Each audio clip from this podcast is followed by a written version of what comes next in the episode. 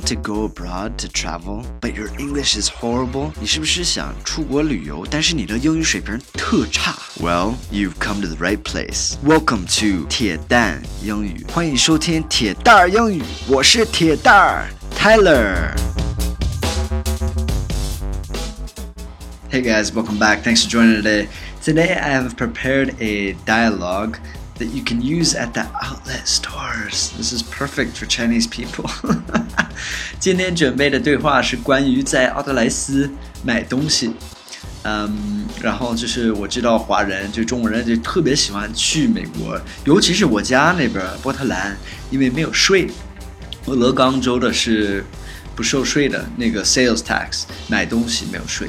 所以就是 我知道很多中国人从西雅图或者是加州开车到俄勒冈州那边去，那边的奥特莱斯买东西，包括我自己也是，回家也去奥特莱斯，挺便宜的。OK，咱们先听一下对话两遍，然后我一句一句翻译一下，好吗？All right，here we go。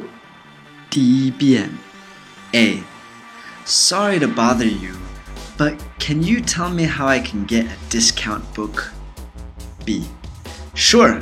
Do you have a map? You'll need to go to the information desk to get a map and a coupon book. 第二遍 A. Sorry to bother you, but can you tell me how I can get a discount book? B. Sure. Do you have a map?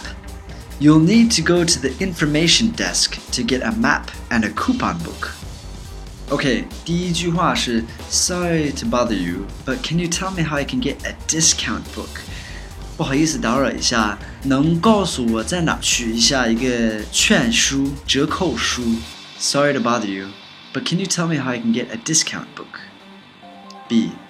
Sure. Do you have a map? You'll need to go to the information desk to get a map and a coupon book. 好的，没问题。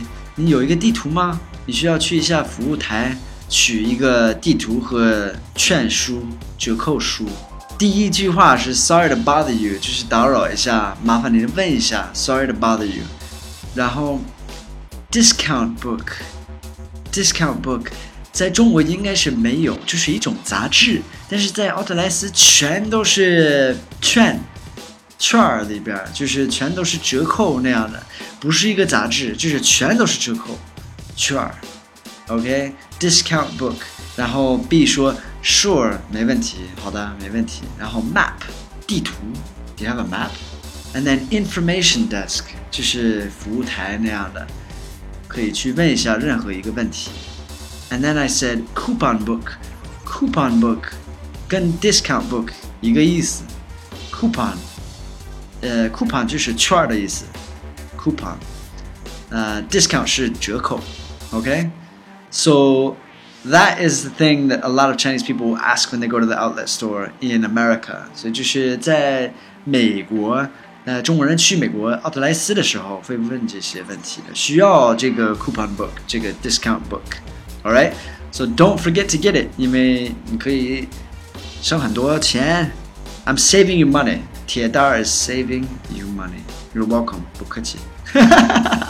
然后欢迎大家关注一下我的微信公众号是铁蛋英语，铁蛋英语。All right, thank you guys for listening. I'll speak to you on the next one. Have a great day. Bye, guys.